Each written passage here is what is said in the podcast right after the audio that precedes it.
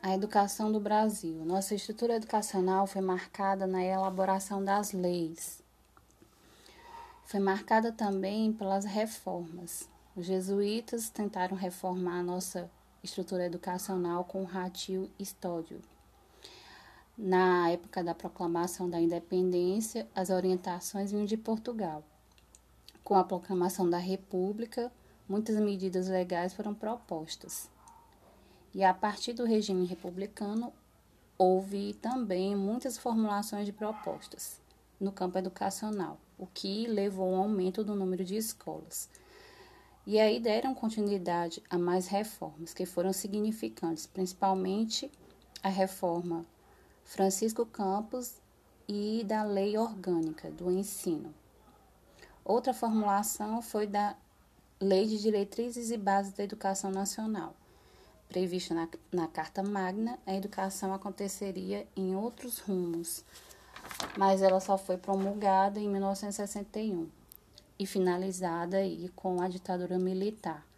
E neste período houve mais reformas: a reforma universitária, a reforma do ensino de primeiro e segundo grau, a reestruturação do ensino primário. Somente em 1996 foi aprovada a segunda Lei de Diretrizes e Bases, e aí constituído o Fundef, que é o Fundo de Manutenção e Desenvolvimento do Ensino Fundamental e de Valorização do Magistério, pela Lei 9.424. Mas em 2006 ele foi, o Fundef foi trocado pelo Fundeb. E aí ainda hoje nós temos a universalização do ensino fundamental. E ainda assim acumulamos problemas do presente e do passado infraestruturas precárias das escolas, poucos recursos pedagógicos. o financiamento da nossa educação é realizado pelo setor público e privado. Temos aí o governo federal, estadual e municipal contribuindo com os impostos. Temos também as fundações e autarquias. No setor privado, temos associações, temos as famílias. Dessas associações, temos o Senai, o Senac, empresas privadas, igrejas, clubes os municípios são responsáveis pelo ensino fundamental, o Estado pelo ensino médio e também fundamental. Nós temos, além dos impostos, receitas e o salário educação, as contribuições sociais, receitas de incentivos fiscais e outros recursos. Temos também o MDE, que é a manutenção e desenvolvimento do ensino oriundo dos recursos de impostos. E o Fundef foi criado aí para que 60% dos recursos da educação passassem desvinculados, fossem desvinculados do ensino fundamental, o que foi uma injeção de 40% nos municípios, na receita dos municípios. Em 2006, o Fundeb começou a promover a distribuição dos recursos, mas isso baseado no número de alunos da educação básica com base no censo escolar.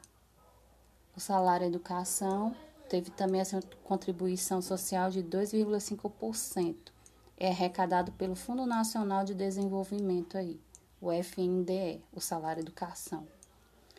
E esse, e esse dinheiro é recolhido da Previdência Social, destinados aí à merenda escolar, aos livros, às bibliotecas e ao programa Dinheiro na Escola. Além disso, temos também recursos internacionais, como o BID, que é o Banco Internacional de Reconstrução do Desenvolvimento, de projetos sociais, fundações e instituições.